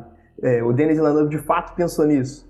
Ou é, o Frank Herbert de fato pensou nisso, sabe? É uma interpretação. É uma interpretação, interpretações e interpretações. E os públicos também pegam. Por isso que eu comentei ali no final da minha fala exatamente isso de como que é, cada narrativa né, não é determinista, não determina, sabe? Mas podem sim levar discursos que se perpetuam por gerações. Cada ponto que vocês trouxeram, tipo, define Duna como Duna. Eu acho que talvez a gente não possa usar o termo original, justamente pelo que vocês falaram. Hoje em dia é muito difícil você dizer original alguma coisa. Mas Duna, ela consegue ser única. Por, acho que principalmente pelas relações e pela tecnologia, pela falta da tecnologia. Porque eu li Duna em 2021, um pouco antes do livro do filme sair, e eu me senti muito conectada ao livro, com os personagens, com a narrativa, com a questão da relação do planeta, do, do homem, da tecnologia. E aí, quando eu fui assistir o filme, eu me apaixonei pelo filme também. Claro que tem sempre aquela visão de ah, não tem isso no, no, no livro, tinha isso, eles tiraram, mas assim, é aquilo, você tem que ver como uma obra independente, não tem como você traduzir o livro todo para o cinema. Mas muitas críticas que eu vi em relação ao filme foi sobre como você não tem uma ação no filme. E eu discordo, não por não discordar sobre a falta de ação, mas eu acho que o filme ele é muito preciso ao explicar um universo tão denso ele consegue transpassar todas as questões políticas e religiosas e ele toma um tempo, porque se ele pulasse para uma ficção, você ia perder toda Duna, você ia perder Duna, você ia perder o que Duna quer dizer. Então eu acho que foi pontual e perfeita a forma que o diretor trouxe isso para o filme e como ele deixou a parte da ação para um segundo, dividiu o primeiro livro em dois filmes. E eu queria saber a visão de vocês sobre essa escolha. Eu posso dizer que eu fiquei um pouco decepcionado na época que eu assisti, não por, pelo problema dessa, dessa separação, mas pelo desejo de ver a continuação e saber, poxa, vai ter que esperar dois anos para poder ver a continuação. Mas sempre concordo com você, Vitória. Acho que a decisão dele de aproveitar o tempo de tela para construir a base daquele universo, porque o filme, todo aquele universo que nós vamos ver vai começar a entrar em conflito e vai ser reconstruído. Então, ter esse tempo é essencial e foi fundamental. E é muito legal como você falou, como você consegue se identificar, né? É, que é essa conexão. Porque por mais que tenha todos os elementos de política, sociologia, religião, ainda é uma, uma criança, é um filho, é a relação de um filho com uma mãe, é uma relação com o pai, é a relação humana ainda ali, né? um elemento mais basilar. E também não esquecer, né? O Denis Villeneuve ele consegue produzir um, um impacto é, visual que é assim, assistir Duna em casa, na tela, na TV, não é a mesma coisa do que assistir Duna no cinema. É, você ter a presença é, daquela da, da magnitude do filme, de como as coisas são gigantes, é muito mais é muito mais intensa quando está numa tela maior. E só consigo lembrar, por exemplo, da cena das Bene Gesserit chegando, é, não só Bene Gesserit, o Império chegando no planeta, e toda aquele, aquela trilha sonora, aquelas naves gigantes saindo ou entrando em um planeta. Então, tudo isso traz uma intensidade muito original para Duna, que é muito legal. Então, assim, para mim não é um problema de visão. Fiquei triste na época que eu queria logo ver a, a sequência, mas já que vai sair a sequência assim, ó, tamo tranquilo. E aqui é onde eu me separo muito do José, porque eu gosto da primeira adaptação até a primeira hora. E é incrível, porque é uma hora de filme certinho, uma hora e cinco já começa a ficar ruim. E porque eu acho que fica ruim é exatamente por causa disso, eles tentaram adaptar o livro inteiro. E essa foi a o grande problema, porque você percebe que a primeira hora é um filme caminhando, em que você começa a conhecer os personagens, o universo, vai caminhando bem. Quando começa a guerra, se perde total. Aí vira um bang bang que não adianta mais. Então eu gosto da primeira hora. Então, se fosse uma série de Duna, eu teria achado muito bom. Mas eu concordo muito com o Gabriel. Acho que, vamos lá, o Villeneuve fez uma aposta. É aquilo. Eu vou fazer um filme, metade se der audiência, se a Warner comprar, se o povo comprar, eu faço a outra. Porque seria até algo negativo pro Villeneuve tentar colocar um livro gigantesco em um filme e ter dado errado. E isso aqui eu falo de Hobbit, do Peter Jackson. No sentido que ele pegou um filme que deveria ser um filme só e fez três. Então, tipo assim, já não. Três, dois, não lembro. Tipo assim, já não tinha mais sentido, já não tinha mais o que fazer, então ficou horrível.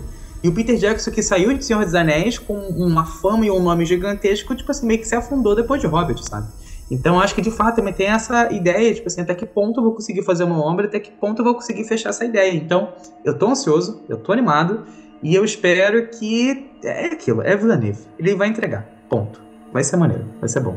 Quando, quando anunciaram né, o, o filme, e a gente ficou muito pensando assim, nossa, mas será que vai ser as duas partes do primeiro livro?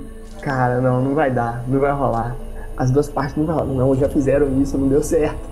E foi muito bom, né, que o primeiro filme tenha focado justamente nessa primeira parte e um pouquinho mais, assim, né, ele, ele passa um pouquinho para a segunda parte do livro, pouca coisa, mas é que é porque eu acho que o, o Dennis queria mostrar aí um pouco do, do que que é, né, a cultura Freeman também, falar um pouco dessa cultura Freeman e mostrar uma pessoa no verbo de areia, porque eu tava doido pra ver isso, quando me mostra ali naquele final uma pessoa montando um verbo de areia, ainda bem que ele fez isso, ainda bem. sabe? É uma coisa que eu quero ver muita coisa que tá no livro, sabe? Que eu imaginei. Ainda tem muita coisa para aparecer aí. Eu tô na expectativa bem grande pro, pro segundo filme. Eu tenho certeza que o segundo filme talvez tenha até bem mais ação, né? Já foi mostrado no trailer. Um, bem mais ação do que no primeiro filme. A primeira parte do livro é bem assim mesmo também. Ela é aquilo de você conhecer, adentrar o ambiente, do, do que, que é, né? A política, o contexto por trás de Duna. E aí, a partir do segundo filme, começa, né? É, o primeiro filme, primeira parte ainda tem, né, a questão da tomada, da, o golpe no, nos artrades, né, que é uma articulação política também, tudo, uma, um, um tipo de...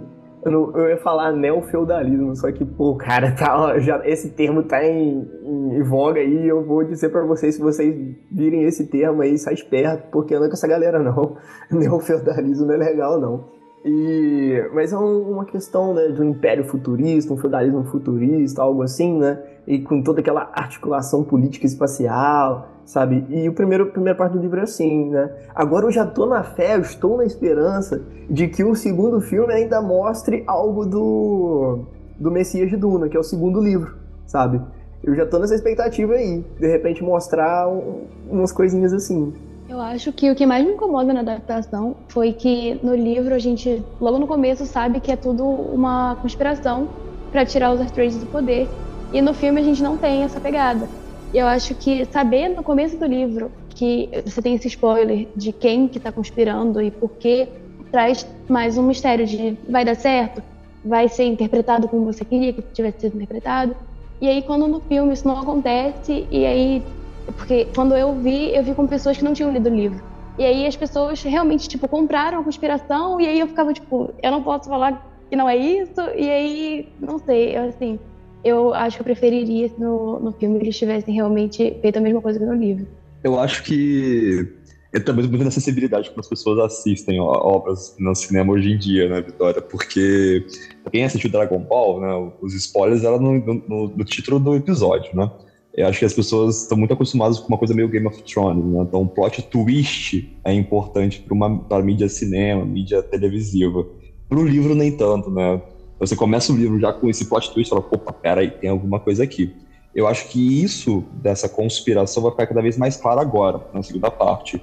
Justamente porque vai trazer a Irulan, por exemplo, que é a filha do imperador, né? Então acho que essas questões vão vir mais a fundo.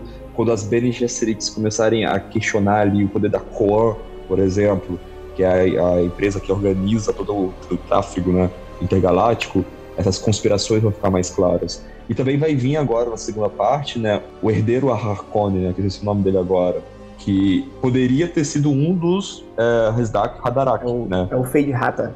Isso. É? Ele poderia ter sido um dos, né, que naquela época tava tipo uma geração para nascer o, o, o, Messias das Bene Gesserits. Então poderia ter sido ele, não um Paul. Então acho que cada vez mais essas conspirações vão ficar cada vez mais interligadas e embrincadas e vai começar a dimensionar aquele universo de que Por 3 na verdade é apenas uma gotinha, uma, um, um, grão de areia no deserto que é o universo de Duna. exatamente, né? O, Poar 3 era para ser, na verdade, uma menina, né? Mas a, a Lady Jéssica, né?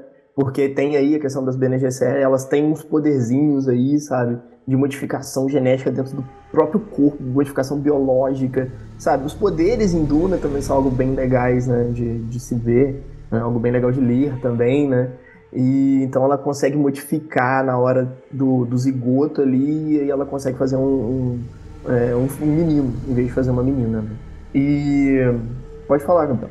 Só intercalando um pouquinho o que o José Marcos comentou, porque isso é muito legal dos poderes, né? E da, da própria como a, a, humanidade se modifica biologicamente, porque se a gente não tem como criar uma denotação de tempo tecnológica, então não tem um marco temporal tecnológico em Duna por não ter essa tecnologia hiper avançada, o Frank Herbert tem que criar outros marcos que denotam a passagem de tempo. Então, a evolução biológica humana é muito importante em Duna para perceber, não, isso aqui é um futuro distante. Não tem tecnologia, mas olha, os seres humanos já não são os mesmos. Existem outros elementos biológicos ali. E isso vem muito também, né, de uma de uma cobrança de por que, que isso é o futuro, né? Porque é uma coisa que na época pegou bastante, né, o, na escrita de Duna, né? Nós precisamos de mais elementos aqui que denotem que é o futuro, sabe? Eu acho que você mesmo, Gabriel, uma vez comentou comigo, né, que já a partir do terceiro ou quarto livro ele já tem uma, umas, umas, umas coisas, umas invenções, assim, que não fazem tanto sentido, mas que são necessárias para que as pessoas entendam que é o futuro e tem coisas diferentes, sabe? Existe um cão cadeira. Que até agora eu não consigo imaginar o que seria um cão cadeira. Mas, enfim, ele tá tentando criar referências de passagem de tempo, né? Sim, isso, é, isso é muito legal.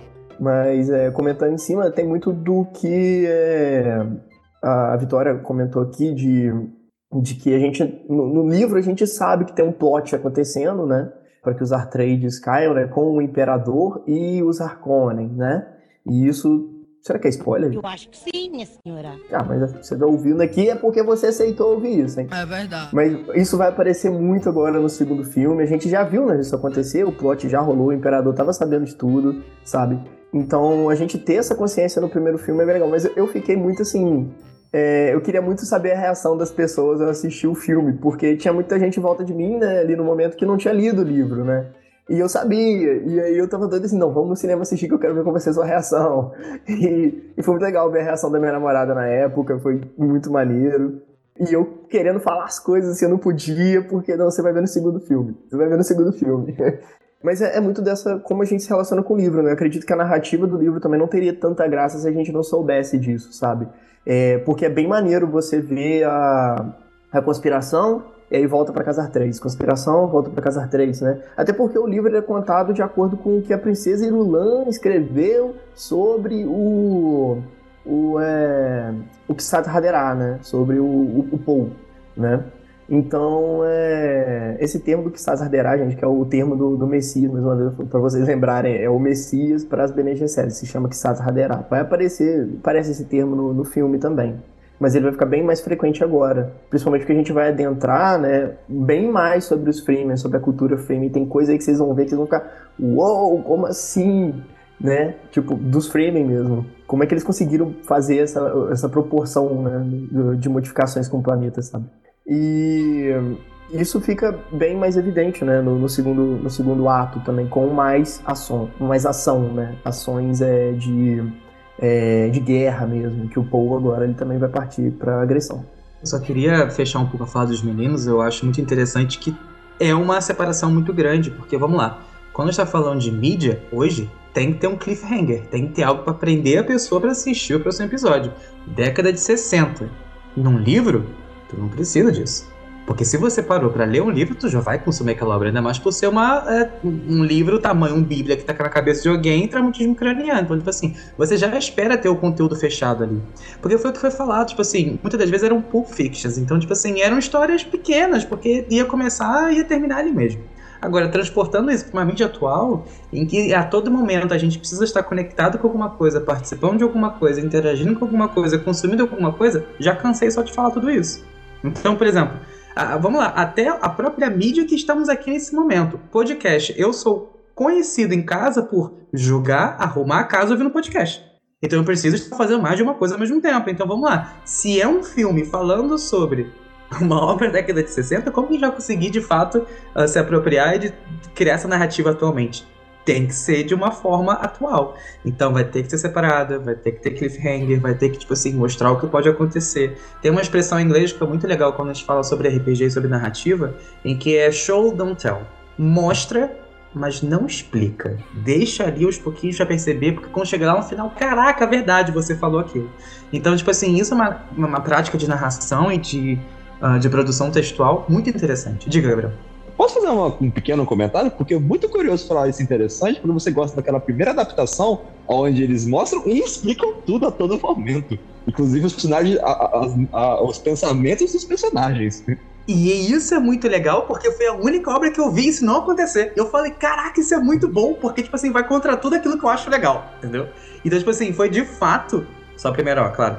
Tipo assim, foi de fato o momento que eu caraca, eu estou ouvindo o pensamento deles. E eu me lembro que quando eu estava reassistindo, tinha um colega nosso que estuda cinema. Ele falou, Thiago, isso poderia ser muito bem representado por uma expressão facial do ator. Aí eu olhei assim pra ele, cara, para de cortar meu barato, eu tô me divertindo, cara. É legal saber isso, sabe? E, e não, mas realmente é legal porque é, é, muito uma, uma leitura do livro, né? Como você tá lendo, tipo assim, ele fala, não, mas agora eu estou pensando isso, como que eu vou fazer? E tipo assim, para uma leitura pro livro, faz sentido para uma mídia livro.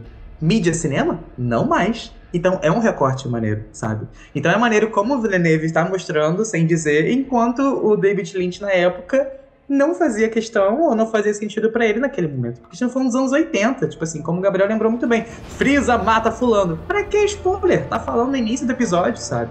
Ou de fato, até a própria noção de spoiler era algo contemporâneo e algo atual. Naquela época, não fazia sentido.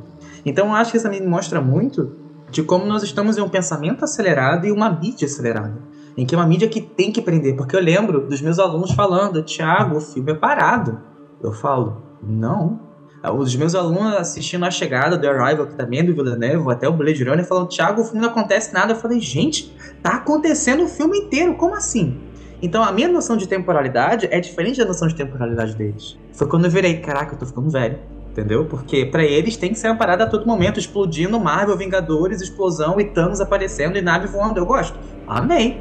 Mas é uma pegada diferente. Então esses filmes de e é muito engraçado porque eu falar isso, porque eu tenho um, um problema com filmes cult, porque eu acho muito parado. Porque é um limite também meu. Até as mídias que eu consumo, tipo assim, tem algumas que eu não consigo por ser muito arrastado, por ser muito parado. Agora, Poderoso Chefão, meus colegas me odeiam quando eu, quando eu falo de Poderoso Chefão, porque eu acho lento. E esses são os meus amigos falam, não, Tiago, mas tem um monte de coisa acontecendo. Então isso é legal, porque entra num paradoxo até que ponto você consegue se conectar ou não com a mídia. Porque, por exemplo, eu não li o livro, mas eu acho Duna muito bom. E eu não me senti, eu não senti parado, eu não senti arrastado. Eu senti que é uma progressão de um personagem. Aí você precisa comprar de fato a história e comprar de fato a relação que está sendo vendida. Aí é de fato como você se deixa ou não afetar pela obra. E eu acho que também entra muito como a audiência hoje está numa lógica, por exemplo, do FOMO, né? Que é o Fear of Missing Out. Então, se você não cria alguma coisa que prende a atenção da audiência, ela pode rapidamente pegar o celular e mudar completamente o, o foco de atenção. Então, criar esses mecanismos de atenção são importantes. Ao mesmo tempo que ao você não entregar tudo da obra, ou entregar mistério, você alimenta esse fomo, porque aí a pessoa fica querendo saber o que vai acontecer e querer assistir o filme antes de todo mundo para não estar perdendo algo, né? Então, é claro que eles também utilizam dessa síndrome que nós estamos vivenciando nos tempos modernos para aproveitar e conseguir vender mais, né? criar mais é, engajamento com a obra. E é por isso que o, o próprio né, Villanove, o pretencioso Villanove, também falou, cara, não é um filme para assistir em casa. Vai no cinema assistir. Só que, pô, no meio da pandemia fica difícil, Villanove. Como é que você quer fazer isso com a gente? A gente doido pra ir no cinema assistir, mas, pô, restrição, não dá, cara. E aí assistir em casa, galera, se torna cansativo demais mesmo. Tu vai pegar, tu vai perder toda a experiência que é assistir Duna e prestar atenção. Você vai se perder, você vai pegar o celular. Sim, eu assisti em casa. Todas as vezes que eu assisti, eu assisti algumas vezes. E ah, talvez seja pelo carinho à obra do livro e tal, mas eu, em momento nenhum, senti que a bola caiu, vamos dizer assim. Mas em comparação, as outras pessoas que assistiram comigo sentiram.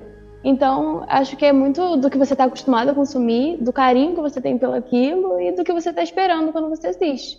Porque a minha experiência foi completamente contrária à do Thiago, por exemplo, ele estava falando. Ele falou dos alunos dele e os meus pais que assistiram comigo, são mais velhos que eu, acharam super parado e eu estava super entretida. Então eu acho que é, é, muito uma experiência individual e é o quanto você está disposto a, a, comprar o que a obra está te propondo, né? Mas acho que, como a gente já está um bom tempo aqui, acho que a gente pode encerrar falando sobre as expectativas do próximo filme e sobre o que vocês acham que não pode faltar e o que pode ser deixado de lado em prol de uma, de uma redução de uma obra que é normal. Eu quero começar porque, como eu não li o livro, eu tô aqui, tipo assim, vi o trailer, tô animado, eu quero ver helicóptero que não é helicóptero, eu quero ver verme voando, eu quero ver o que tá ali, sabe? O que eu realmente eu queria ver um pouco mais, eu me lembro que eu assisti o filme com o Gabriel e ele falou, cara, eu fiquei triste, queria que a Lady Jessica tivesse mais presença, porque no livro ela é fantástica, isso, aquilo, outro.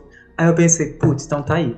Porque vamos lá, foi aquilo que foi falado, Zendaya tava fazendo um ensaio no deserto, acabou que, que ela vai fazer? Eu quero ver isso então, tipo assim. Se vocês me venderam um peixe de que esses personagens são importantes, eu falei, tá, então eu quero de fato esperar o que tá acontecendo. E outra coisa uh, que eu senti um pouquinho de falta, meu Deus, o que eu tô fazendo? Eu senti falta no Villeneuve, mas eu gostei da David Lynch, é o Imperador. Eu acho que, tipo assim, o Império devia mostrar as caras, sabe? Porque eu gosto muito da estética do Imperador do primeiro filme, porque é uma parada meio grotesca, uma parada meio Alien, que foi visionada pelo, pelo H. Geiger, tipo, aquela parada meio mecânica, biológica, meio errada, meio dobrada, meio torpe. E, cara, eu achei uma estética tão grotesca que eu gostei. Eu senti falta do Imperador no, no primeiro. Espero que, de alguma forma, essa coisa apareça no, no segundo. Diga, Gabriel. Não, só fazendo um pontamento, não é o Imperador, ele é o cara que controla as naves. Então ele é, da, é o, ah, é o mestre da guilda, né? né? Como isso, é, isso é, é, o podcast, Exato. não até o vídeo, mas na capa do Messias de Duna, nossa, é esse aqui. É o cara que fica dentro de uma geleia de especiaria. Ele é o que controla as naves que viajam de. É chamado de, piloto. Né? É, o, exato. Porque eles, como ele está imerso em especiaria, ele consegue ter a presciência de onde as naves vai passar para não colidir com nenhuma ele coisa. Ele se modifica, né, geneticamente por conta da especiaria, isso. né? Ele vive de especiaria, só isso, mais nada. Ele tem que nadar Cara, em especiaria. Tava vocês explicando história de especiaria, chegou o José, ah, é o piloto. Não, cara, não é o motorista do ônibus da lotada. tipo assim, é um verme dentro de uma gelatina, é, é um cheio grande... de especiaria, doidão. Acertou! Entendeu? Tem que falar assim, cara. É um, grande no... é um grande nome de um transporte alternativo, cara. Mas acertou errado, otário! De fato, é o único transporte que tem, né? Então vamos lá. Mas enfim, vou falar aqui também das minhas expectativas e assim como as do Thiago e do Gabriel, eu também quero ver mais da Lady Jessica, eu quero ver mais da Shane, eu quero ver mais dessas personagens femininas no filme porque elas são bastante importantes, Bene Gesserit. Eu quero ver mais agência disso, eu quero ver mais agência também do, do Imperador, da Princesa Irulan. Eu quero ver esses personagens, né, que a gente que são carinhosos, que a gente tem um carinho, né, que nós temos esse carinho porque nós lemos o livro. Eu quero ver esses personagens aí, quero ver a agência deles, eu quero ver mais também, né? É, dos plots, como eu disse, e também a ação, né? Vamos, vamos colocar aí. Eu quero ver o, o, o exército Superman atacando as lagartas no deserto. Eu quero ver isso acontecer. Essas são as minhas maiores expectativas. E um pouquinho, assim, talvez de Messias de Duna, um indicativo de que talvez tenha um Messias de Duna, sabe? Que é o segundo livro. De repente eles pegarem a história, do, um pouquinho, sim, só da história do segundo livro, já vou gostar bastante. Porque o piloto em si, ele é uma coisa que só aparece no segundo livro, né? O piloto, no caso, é esse verme, que, verme essa pessoa que se tornou um, um verme só porque nada especiaria, uma gelatina de especiaria, sabe? E eu gostaria de ver esse personagem. Até porque ele é um personagem próprio do segundo livro, mas no, no, no filme do David Lynch ele tá lá. O que é uma coisa muito peculiar, sabe? Então, é mostrar mais do universo de Duna. Mostrar como que esse universo ele é muito, muito, muito amplo mesmo sabe? Eu quero ver mais os outros planetas, né? É muito, foi muito legal o, planeta do, do exército dos Harkonnen, né? Eu, eu, me esqueci o nome agora desse planeta, mas é um, é um poxa, é, é, muito legal que mostrou no, no primeiro filme, né? Que é um, é um, planeta que ele é próprio assim para formar os melhores soldados, que não sei o quê. E aí o, é muito engraçado porque os Fremen conseguem bater de frente com esses soldados, né? Eu fico, como assim bater de frente? Os Harkonnen ficam até assustados. Isso é, é uma coisa que eu quero ver mais também no, segundo filme. Concordo com tudo que os meninos levantaram, né, das expectativas. É, acho que não tiraria nada dessa segunda parte da adaptação, sabe? Eu queria muito ver todos aqueles elementos. Ser, seria muito legal ver mais a Lady Jéssica, ver a Shane, sabe? Ver a Irulan, inclusive, né? Trazendo agora a figura dela como intercalando nessa questão mais das políticas entre as casas, né? É, queria, quero muito ver logo os Ixianos, os Teilax, sabe? As, esses planetas que vão até o limite da jihad cotidiana e começam a produzir alguma coisa que pode ser entendido como inteligência artificial ou computador. Então, essas tensões que existem, né? de que as regras nem sempre são respeitadas. Quero muito ver isso. E se por acaso né, a gente tiver uma boa audiência aí, né, for para a continuação dos próximos filmes, né, é, que chegue nos Filhos de Duna, o terceiro livro, mas que seja uma série, porque assim, se tem uma, uma parte que eu gostaria de cortar ali, que eu acho maçante pra caramba, é o terceiro livro. Eu acho que ele cabe muito bem num, num, numa explicação rápida do que aconteceu e pular logo pro Imperador Deus de Duna, porque eu quero ver o verme Deus gigante. Acho que para mim, assim, além do que vocês falaram, claro, sobre a gente ter a visão mais de fora de Arrakis, que a gente ficou muito centrado no, na família Trades e tal, nesse primeiro filme, mas eu também me interesso muito por Arrakis e pelo Streaming, e então eu acho que, eu espero muito que eles deem atenção que eles dão no livro, para a cultura deles, para a forma que o, o Paul se, se acostuma com o lugar, como ele começa a conhecer, começa a pertencer a, àquele povo. Então eu acho que se eles traduzirem o que o, o que o livro quer dizer sobre essa cultura, eu acho que ia ser incrível.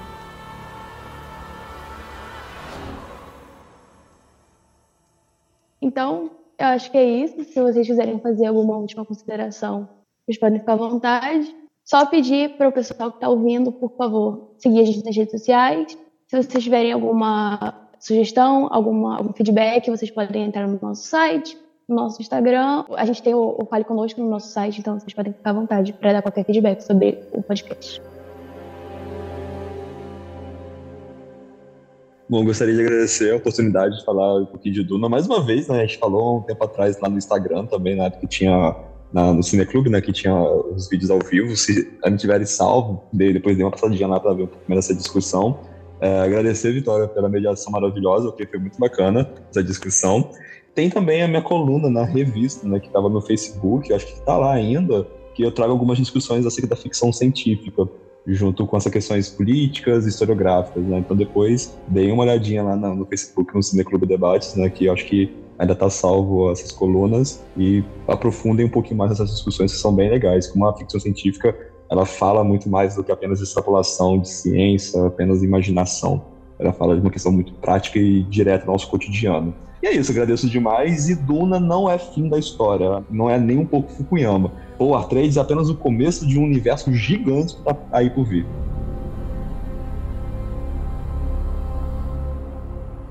Eu também quero agradecer bastante, né, pelo convite, pela participação aqui. Foi bem legal o trabalho de vocês. Eu, eu agradeço por, por me chamarem e tal. Para quem quiser saber mais sobre os conceitos de antropoceno, capitoloceno, e eu recomendo aí, né, e também sobre né, a questão do, dos povos indígenas e da literatura indígena, eu recomendo aí né, as leituras do, é, do, Ailton, do Krenak e também de uma autora norte-americana que é a Donna Haraway, que é, é um excelente, não diria antropóloga, né, mas ela acaba permeando aí, ela é uma filósofa mesmo, e ela desenvolve bastante conceitos contra o capitoloceno e o antropoceno também, tá? E mais uma vez agradeço e que Duna vem aí, né? É, com mais, é, mais séries e filmes, né?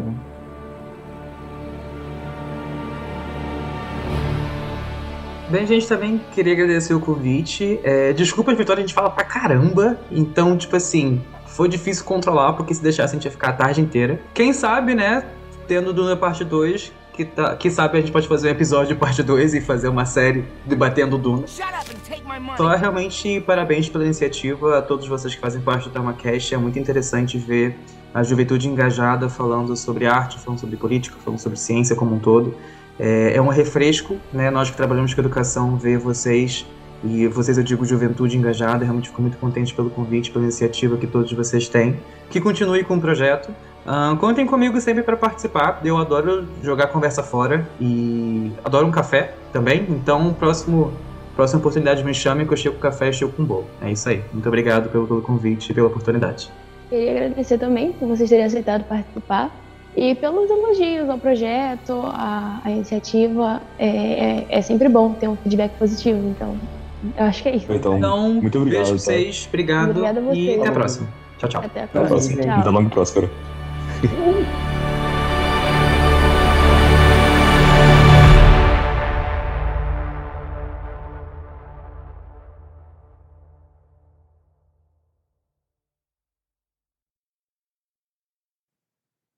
Agora o Will. Agora que é só das letrinhas do Jornal, É. Jornal Nacional, É. a gente começa a conversar entre a by. gente. é. David Lynch. David Lynch. Ele não assina, não. Ele não vai assinar. Ele nunca vai assinar. Ele vai fugir. Já pensou se Duna fosse feita pelo. Não, para. Salvador Dali, para com isso. Não, não. Ah, é, te- em outro podcast a gente tem que levar essa discussão. Né? É. Do Todorovsky, o Jodor- Jodorowsky, Jodorowsky. né? Jodorowsky. Ele ia fazer. Salvador Dali fez as artes, não foi? Fez as artes. Foi, é. chegou a fazer arte. É, A gente nem comentou sobre isso. né? Ainda é bem, né? Coisa. É verdade, ainda bem. Tem muita Imagina os coisa pra softwares de. Salvador Dali. Ah, isso é muito doido, né? Imagina os seres planejados. Não, não quero. Poxa, Não vai dar bom. Surreal. Dali, surreal. Vitória, você leu o primeiro livro ou já leu os, os- os outros? É, porque eu, eu li ele logo no, na, na pandemia, bem antes de lançar. Porque eu já conhecia, só que é um livro bem extenso, então dá aquela Uhum. preguiça, né? Uhum. Mas aí é, eu, eu li antes de lançar o filme. Só que quando eu via, a- eu fui ler sobre. Quando eu fui começar o segundo livro, eu vi que tipo, tinha um salto temporal muito grande. Eu fiquei, não, eu ainda tenho que, eu ainda tenho que processar o que aconteceu nesse livro antes de começar o próximo. Aí voltou a aula presencial e tal, e agora eu não tô tendo tempo de ler nada, então eu tô indo com calma. Não, eu digo que Duna é uma leitura de geração. Eu comecei ler no ensino médio, não terminei até hoje. Tô, tô enrolando com o último livro, né? Mas assim, então tenha tempo pra ler, porque é uma obra que precisa me digerir bastante coisa. Porque, meu Deus do céu, Frank Herbert é um homem prolixo, é um velhinho prolixo e viaja muito. Na hora que chegar na parte dos cão cadeira, meu Deus do céu. O que, que, que eu tô lendo? esquecer a vez o Gabriel falou, Tiago, essa palavra significa isso aqui mesmo? Porque eu acho que você tava relendo em inglês, né? Aí, tipo assim, Tiago, o que que é isso? Eu falei, cara, é o cão cadeira. Tipo assim, realmente. É um cão cadeira. né? O que que tá acontecendo? Aí eu fiquei pro Google, tipo errado. assim, a gente pesquisou o termo, mas de fato veio uma imagem do que deveria ser um cão cadeira. Aí eu falei, é, Gabriel, é um cão cadeira.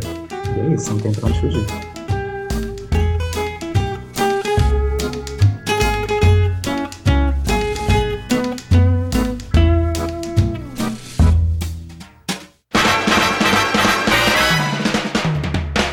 Você ouviu o TalmaCast, o podcast do Cineclube Debates. Não esqueça de curtir e compartilhar esse episódio.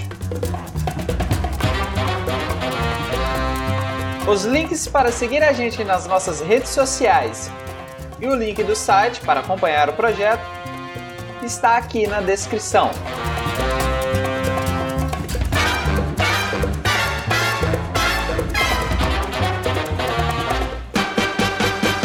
Quem assina essa edição é o William Gil, que no caso sou eu, ou Will. Para você que nos escutou até aqui, o nosso muitíssimo obrigado.